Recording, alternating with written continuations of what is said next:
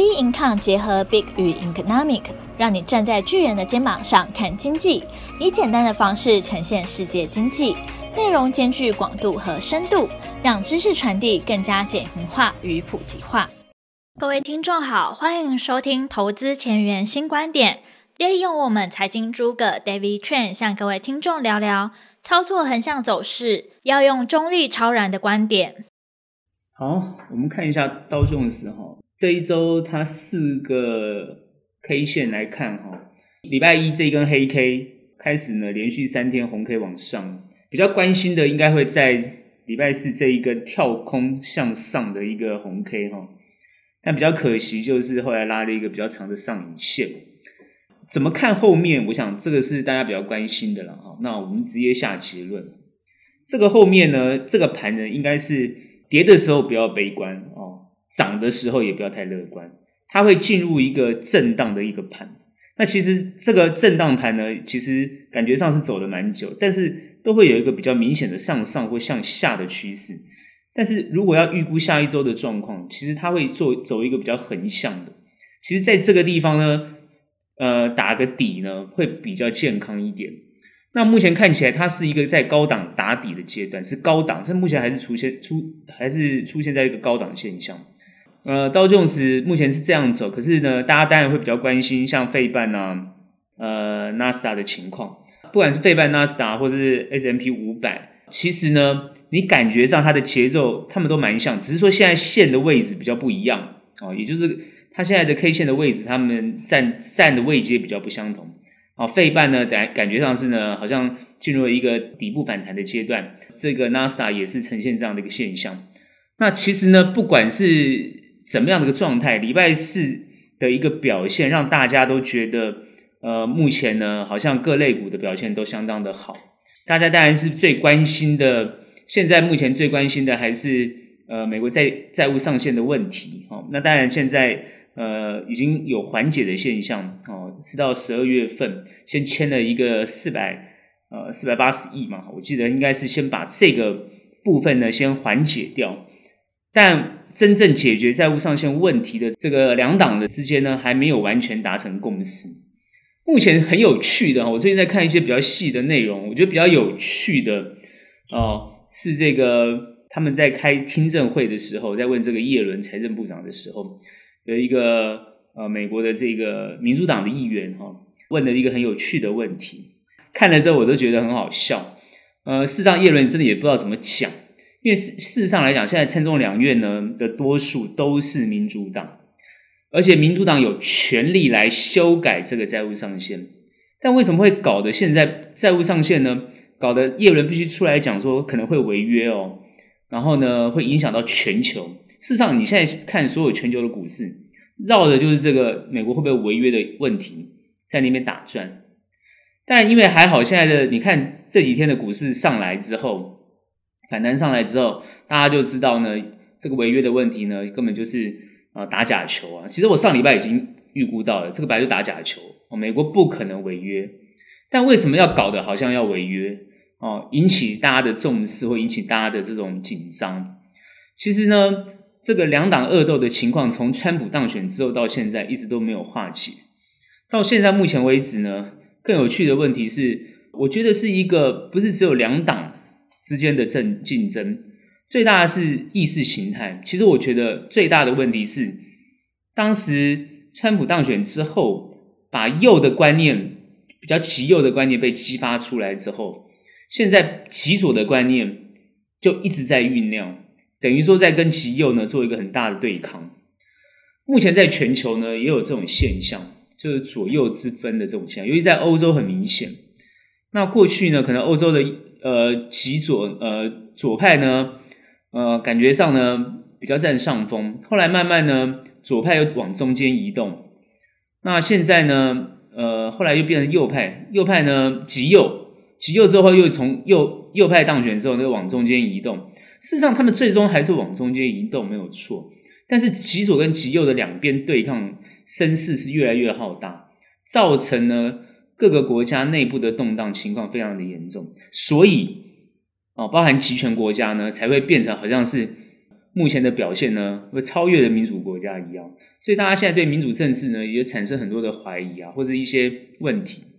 但是在这些问题的讨论或这些的问题的呃这个竞争，好在呃研究或讨论或者是争执的过程当中，但大家终究希望找到一个比较明确的答案。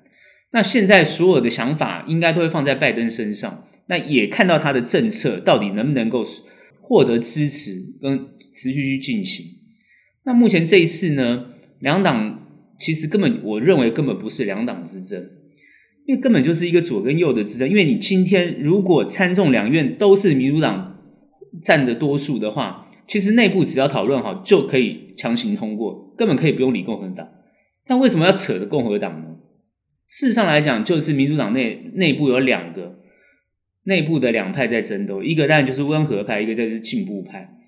进步当然就是所谓的极左，比较偏左的啊，比较极左，所以他们呢是一定要求一定要包裹一些呃法案通过，他们才愿意投票，才愿意让这个债务上限啊或等等之类的部分啊才愿意让他法案通过。所以因为在这包裹的过程当中，当然大家就很多地方很多就是在搭桥啊，大家在处理，可是问题就出在今天你拜登有没有办法去领导整个民主党？来做一个最终的决定，其实呢，这也是创塑造了一个好像你拜登没有领导力的原因。这也就是大家比较担心的地方。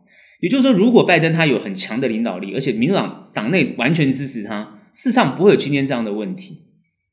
那这个时候呢，就看到共和党的见缝就开始插针。事实上，现在包含国内呃美国国内它的疫情持续等于说在扩大中，那疫情没有解决。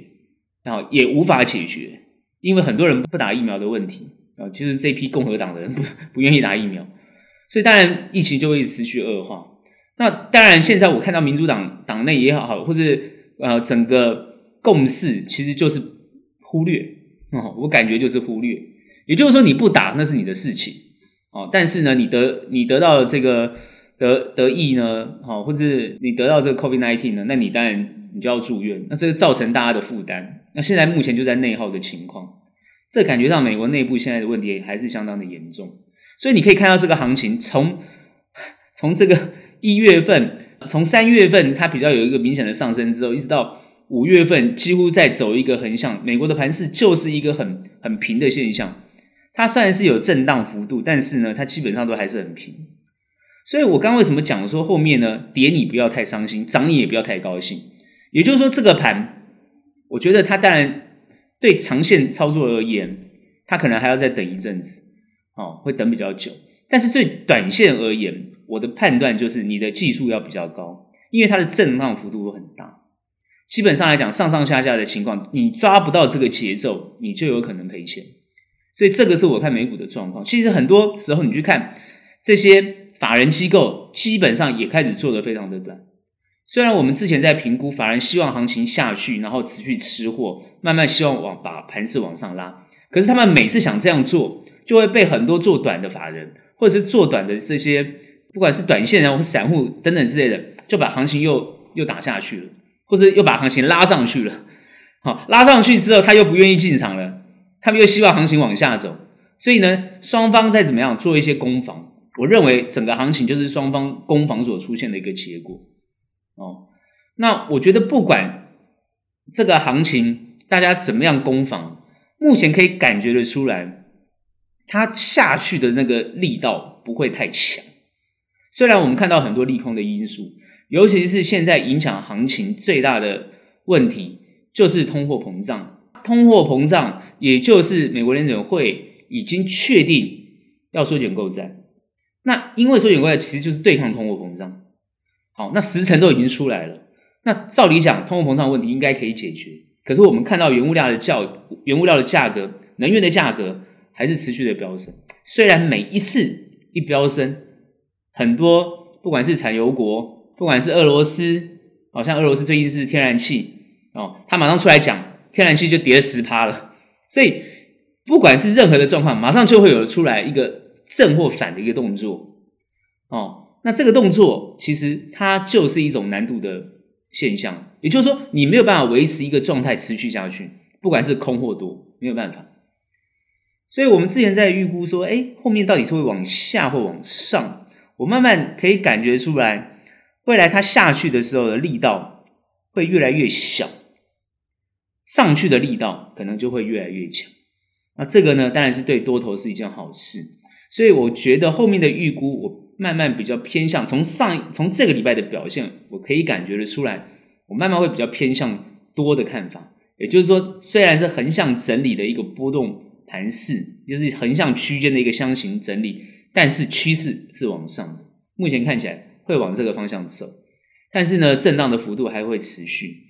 不管是当日的震荡，或者是一个比较长波段一周或两周以上的震荡，它都还会持续。哦，目前看起来是这种状况。那当然，风险性资产现在到底是在干嘛？哦，大家比较关心 风险性，当然股市也是风险性资产。比如说，现在风险资产到底是是什么样一个状态？啊，那当然我会鼓励大家去观察比特币的情况。啊，比特币目前已经飙到五万块，所以当它破五万的时候呢，我就认为风险性资产其实哦又死死灰复燃了。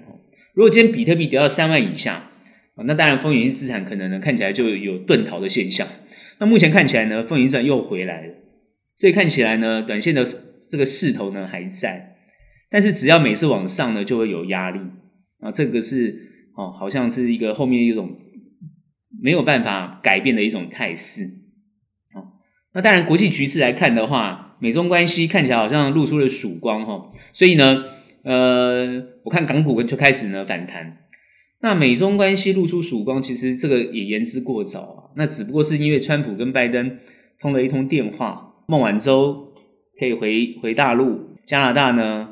啊，也有两名这个外交人员也是回到了加拿大。那感觉上呢，看起来呢，好像是美国解了加拿大的这个围围这个很尴尬的现象。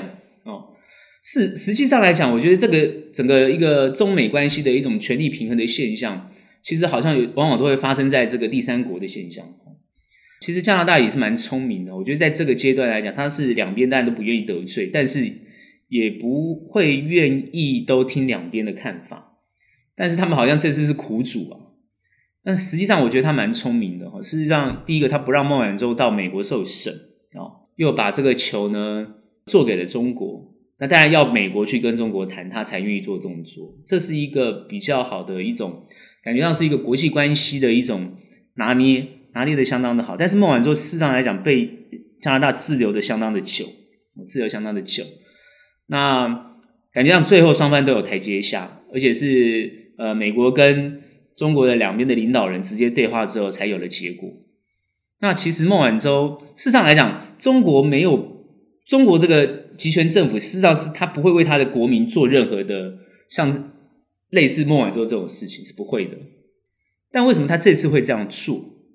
其实也可以感觉出来，他现在在凝聚他国内的一些，因为主要是他前阵子针对呃，我最近在看呢、哦，大家都认为是打压，其实。有一些比较比较好的、比较中立的评论呢，他们认为中国不叫打压，他们认为中国在做合理的监管，也就是说，过去没有监管，现在开始监管，而且这个监管是跟国际接轨的监管，过去是完全不不监管，或是监管的很少，呃，等于说呢，在中国呢，呃，会非常奇怪的东西非常多哦。那现在为了要跟国际接轨，然后。也就是说，国际的游戏规则规范，中国开始去重视这方面，要去做规范。那当然，现在中国我们可以看到，就是说，很多人很担心中国是不是走到走回这个毛毛的路线，或是呃走回这个集呃集权，或者是这个呃类似共产，因为他们叫做共同富裕嘛。那共同富裕是不是共产？我觉得这个可能都是有一点错误的解读哈。呃。共同富裕跟共产实际上是差很多。其实中国回不到共产的这个阶段啊，事实上他们已经走这个社会主义的资本社会主义下的这个资本主义。那社会主义呢，当然其实也没有什么，就是一党专政嘛，不要有太多的政治其他的一些言论出来。但是民生经济尽量让市场来决定哦，也就是自由市场的观观念。那但是到底能不能够让中国走的这样的方式走得更久？事实上看起来是没有办法。没有办法，因为既然你走市场经济或者自由自由市场，当然就会乱象丛生。所以当乱象出来了之后呢，那一党专政它势必要去做加大力度的监管。那加大力度的监管，就会有很多这种所谓的不不平的声音，或者是呢反弹的声音出来。那这样子呢，是不是又会造成他们这个党啊、会不会有什么样的危机？所以他们大家就诉诸民族的概念。所以他为什么要去拯救莫晚舟，是有这个道，是有这个原因的哈。这个就是他要拉回所有中国人的一个聚焦，也就是说，中国人希望他让更多的中国人去支持这个党，他要做这样的事情。所以你看那个莫晚舟讲什么，他讲的很清楚嘛，对不对？他谢谢这个党，对不对？所以呢，其实呢，他也是希望能够让自己中国的人去去接受他自己这个党，但是呢。呃，比较自由主义的、比较自由观念的或者民主社会呢，对于这样的一个状况呢，还是觉得这是一种叫做宣传跟公关的手法，并非真正的所谓的民主自由的一个概念。那我们为什么要谈这个？因为谈这个想法呢，主要就是说民主国家，也就是传统的欧美国家，还是会持续做一个围堵的动作，围堵美、围堵中国。但是他们在围堵的过程当中，因为各个国家，尤其是欧美国家，各个国家有自己的利益。那因为在透过这个利益的交错的过程当中，中国可以在这个利益的交错过程当中，其实呢，他还是有办法哦走出来。只要他愿他有办法走出来，我觉得中国在这个所谓的比较，虽然现在大家都很担心他们变成走上极权啊，或者是或者是对别人动武的这个情况。只要他愿意走出来，愿意跟国际上交朋友的情况之下，他在内部，他这种所谓的穷兵黩武的这种问题就会慢慢消散掉啊，这种问题就会消散掉。因为你要跟别人做朋友，你总不能拿枪跟别人做朋友嘛，也不可能拿武器跟别人做朋友嘛，是不是？你一定要透过贸易或是双方互惠的角度来做朋友嘛。所以这就是一个比较缓和的现象啊。所以我目前看起来，国际关系。对美中关系，或者美这个中国跟欧洲的关系，或者整体的这个互动的关系，看起来我觉得不会有太大问题。但是我为什么要提这个啊？我为什么跟大家提醒这件事情？因为我要大家后续持续关注类似这方面的消息跟新闻。为什么？因为这些会影响行情，这些会影响行情啊。如果说呃美中关系持续恶化，贸易的问题会。一直都没有办法解决哦，那经济就会衰退，这种状况就会持续。我认为各个国家都会有相同的面临到相同的问题，因为中国不好，对其他国家也不一定好；美国不好，那当然对全球都不是很好。所以整个状况哦，当然就希望大家能够比较理性、比较合理的去谈，把所有的贸易关系都谈得比较近，这个大家比较能够接受的方式，然后让所有的。经济慢慢稳定而成长，现在这个东西呢，就是后疫情时代的状况。目前各个国家在疫情的控制上来讲，已经得到很大一部分的这种进步，所以各个国家已经对疫情都摆旁边了，所以摆旁边都已经开始重视自己国内目前的经济状况。那这个呢，就会慢慢去拉抬他们整个经济好的的这个提升。也就是说，呃。之前受疫情影响，去年到现在受疫情影响的情况会持续做改善，然后呢，经济就会慢慢回升。那当然，我刚刚提到的嘛，你往下杀的那个底部就会看不大到，慢慢就会往上推了。哦，主要是在这个观观念，但是后续的状况是，就是所有的好消息跟坏消息会不断不断的层层层出不穷。那在这个地方呢，当然就是各位呢，可能就要比较多注意多小心，对于这些风险性资产的行情就要特别注意。那这是我们对于美股后面的看法。台股呢，这五个交易日呢，大家当然就比较松一口气，因为感觉上呢，在这个地方呢，逐出了一个啊比较明显的一个底部的啊的一个看法。虽然它是一个反弹反弹的现象，还没有完全筑底的情况，但是呢，在这个反弹的现象里面，感觉呢，它会打出在这段时间里面，从八月份到现在大概两个月的时间，可以看出这第二只脚的现象。那当然这是一个好现象，但至于呢，它会不会突破前面的均线呢？还要看它后面怎么走。但因为我们刚刚看美股，如果是一个会大震荡的情况，那台股呢，基本上我的感觉呢，也会持续震荡，不会这么快的把前面的均线的压力全部突破，是没有办法的。所以这个地方还会震荡。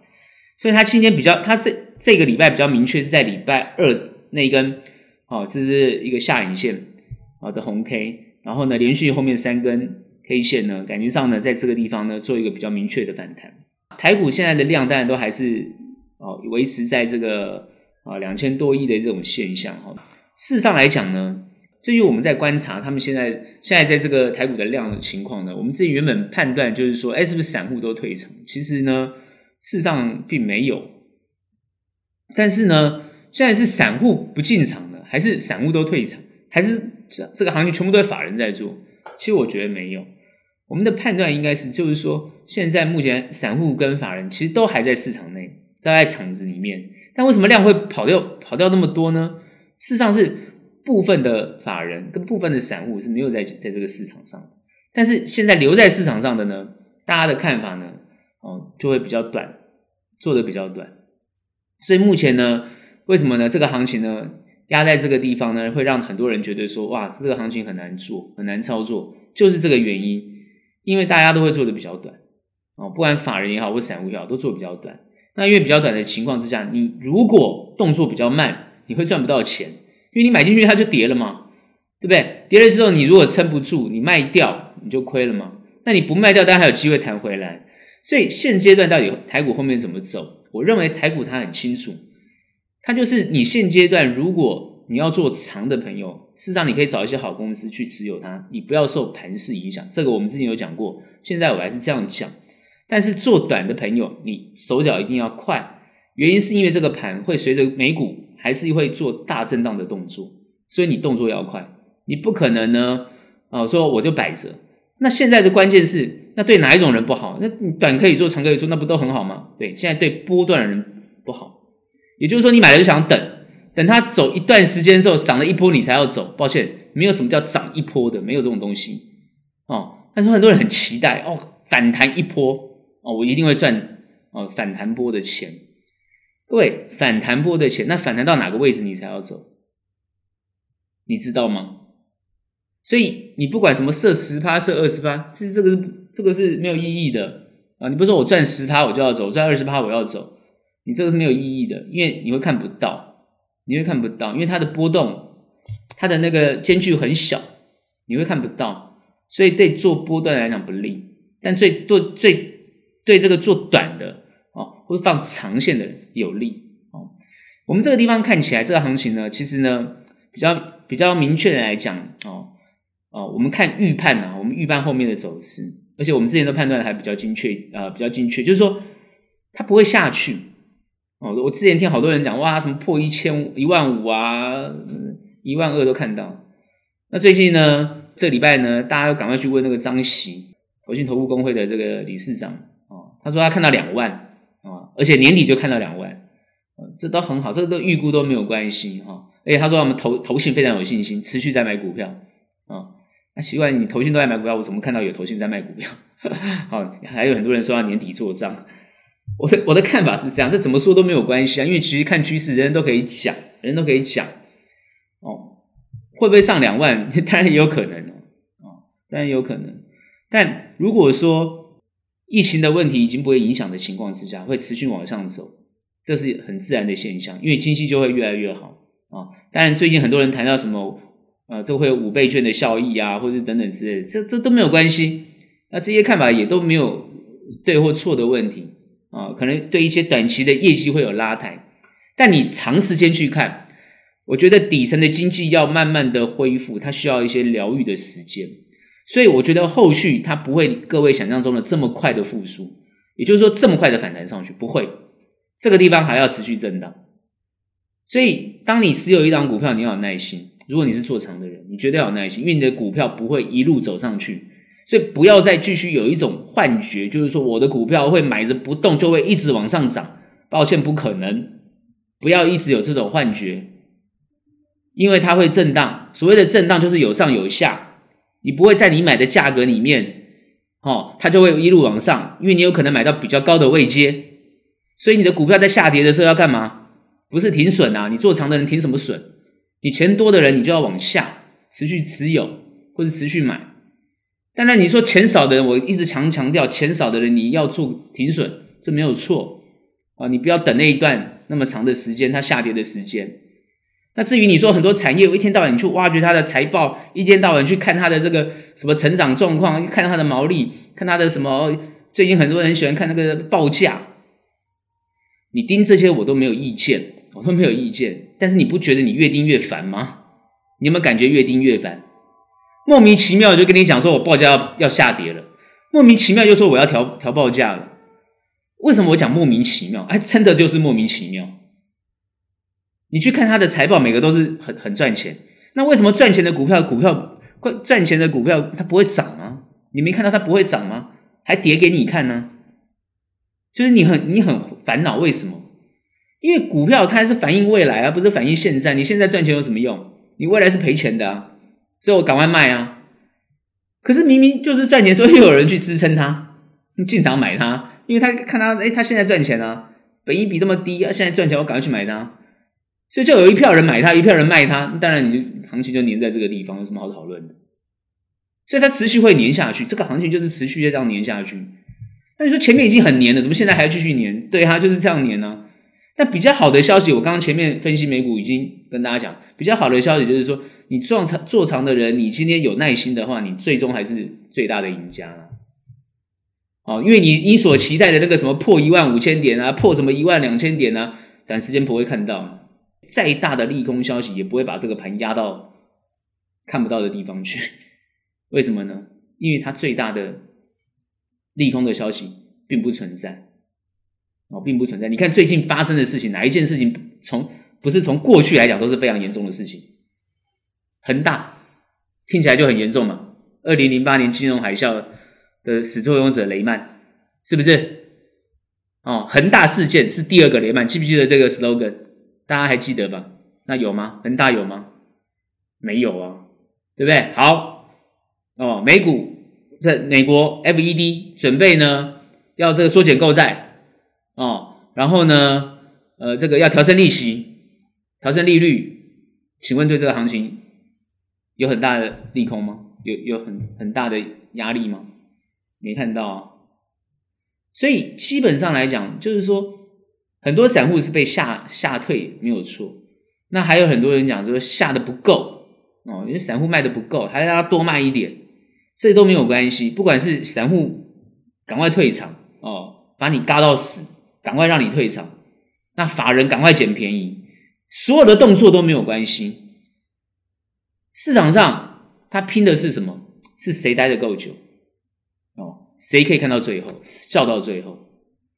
所以你要当笑到最后的人，你只有一个动作，就是眼睛睁亮一点去看，不是功课做很多啦。我我后来就发觉，你功课越做多的人哦，你越不知道怎么操作。反而就是你眼睛要看趋势，要看得对了。哦，趋势看得对，你都不用担心；趋势看错了，你每天都在带提心吊胆。后面呢，他就很清楚嘛，不会有太多重大的利空嘛。最重大的利空就是经济衰退嘛。请问现在你经济能衰退到哪里去？都已经这么惨了，你还要惨到哪里去？你告诉我，我们现在是什么状态？各位要知道，现在的状态是什么？现在是各个国家几乎都封起来了。各位有没有感觉到，国内是没有观光客的，几乎没有呀，有也是很少很少啊。因为谁要来这边关十四天再去观光的？我问你，你今天去国外，你会关十四天再去观光吗？现在你们有很多人有常出国吗？现在已经很多人不是说也很久没出国了吗？现在是可以出国，但是没人愿意出国，因为各个国家都还是在管制嘛，非不必要是不会出国的。所以目前是什么状态？是各个国家都还是处于一个自己国内的一个经济状态，国国跟国之间的贸易是靠这个运输在解决，但是人跟人人的运输其实是变得非常的少。所以各个国家，包含餐饮啊、什么饭店啊、什么休闲旅游，这些都是受创很严重的。你这些都还没有复苏，底层的基金还没有复苏。那你今天底层基金还没有复苏，等于说它基期是非常非常的低。那现在疫情已经慢慢缓解了，这些东西会慢慢复苏。在一个基期这么低的情况之下，你说这个行情会跌到哪里去？你告诉我。所以我判断是没有错的。我我跟你讲，你眼睛要放远一点，你去判断这些。状况你就会知道，你再多的数据只会让你自己很很混乱。你趋势看对你就知道了。它跌不会跌到哪里去。但这个地方你要人家涨涨到哪里去不可能，因为明明底层经济就那么差，你怎么可能期待它涨到哪里去？所以它就是一个大区间震荡嘛。这个就是一一听就知道，上有锅盖，下有压，下有支撑嘛，就是这种这种行情。那不是这样不赚不到钱，不是，是它那个振幅跟波动，你能能能不能掌握？我的关键在这个地方。所以呢，有时候很多人说：“哎呀，这个地方跌啊，会不会一直往下跌？”不要担心嘛。那涨了，你说：“哦，我要等它涨一飞冲天，那也不可能啊。”那现在就是这样的情况哦。那你说我这个地方不做股票，对不对？哦，呃，这个去郊游，那你要有可以去郊啊，对不对？很多人说不看股票去郊游，那你也要有地方可以去啊。你也没地方去，那你也只能看股票。所以我现在这边。就是奉劝啊，这个听众或大家，就是说，把你的心呐、啊，就是放沉一点，就沉稳一点哈。那理性的看看这个东西哦，你能做啊，就是你看得懂你就去做它，你看不懂的当然就是放松心情哦，就就不要做它就好。但我还是跟大家讲，这个东西对我们法人来讲，我们基本上来讲都是还是很乐观的，偏乐观去看待哦。资金当然有慢慢缩减的现象，这都没有关系。你待在市场呢，其实基本上来讲，只要有市场，但还是有很多投入者，他就会创造这个所谓的量能，有动能，他还是会往上往上去去做。那前阵子大家大家会讲说，哎，这是不是政府去支撑它，政府政府基金去接它等等之类的？哦，对，我跟跟大家讲，有全球政府现在对于这种股市都非常的关心啊，尤其这种经济的橱窗啊，或者经济的发展，他们不只是看这个底层经济有没有成长。最重要是看这个呃股票市场呢，能不能够带给这个国人一种信心呢？所以呢，现在各个政府都很认真在观看这个各个国家自己的股票的这种指数，所以呢，相关的机关呢也会做出很多的动作，包含你可以从中国去看中国的上证啊，不然去你看港股，然后你又去看日本，但最近日本在跌，可是慢慢又开始涨，那你又看韩国。你去看各个国家，包括你看美国，都是一样；欧洲的国家也是相同，通通都是相同。他们一样，每个人都会非常注意自己国家的指数。所以你说我们政府会不会去承接？当然会啊，跌深了他们就会去接，而且往往他们接的也都是赚钱的。所以我常常讲，就是说你要有这个勇气，敢去买股票，但你也要勇气，敢去卖股票。那不管买卖之间呢，基本上来讲呢。但是呢，趋势看准了呢，你一样呢会得到好的结果。台股后面呢，其实因为国内的政治没有太多的什么，因 为我看那些都是什么，不管是什么三 Q 啊，或者什么，没什么太多可以讨论的东西，其实都不不影响行情。好，那最近呢，疫苗呢一直都感觉上是天天都到到货啊。那我认为短时间里面，呃，国内的疫苗情况。就是施打疫苗的情况呢，会迅速的这个数数据会迅速的往上，尤其是现在是进入到第二季的阶段啊，不管是 A Z B N T 哦，现在我看莫达纳也都来了，所以它会很快的进入第二季的一个阶段。那我们现在国内第一季大概是五十几趴，那现在希望就是说打的人数更多，然后把这个数数据往上冲，因为现在有一块。有一块人好像都还没有打到，大概在三十到二十这个 range，有人说是四十到二十，然后就这个 range 的人很多都还没有办法完完全的打打完，然后没有没有连第一期都还没有完完全的打到，所以现在那个数字它是可以去想办法去去增加的，因为疫苗多了嘛，哦，疫苗来了，那我相信这个问题可以很快的化解，而且会短时间出现，所以我觉得后面一波的行情会有利。哦，也就是说，我看多的成分会比看空的的这个成分啊来得多。那主要是如果有空方的现象出来，大家都是国际的影响，所以这一点就是大家会比较注意。那趋势上来讲，它就是一个横向震荡偏往上的一个趋势来走。所以呢，目前呢，我还是会比较看好后面的走势啊，这是我对于台股的看法。今天的投资前沿新观点就到这边结束。喜欢我们，欢迎订阅。有任何问题、任何想法，欢迎到我们脸书专业以及 Instagram 跟我们做交流喽。那我们下期节目见，拜拜。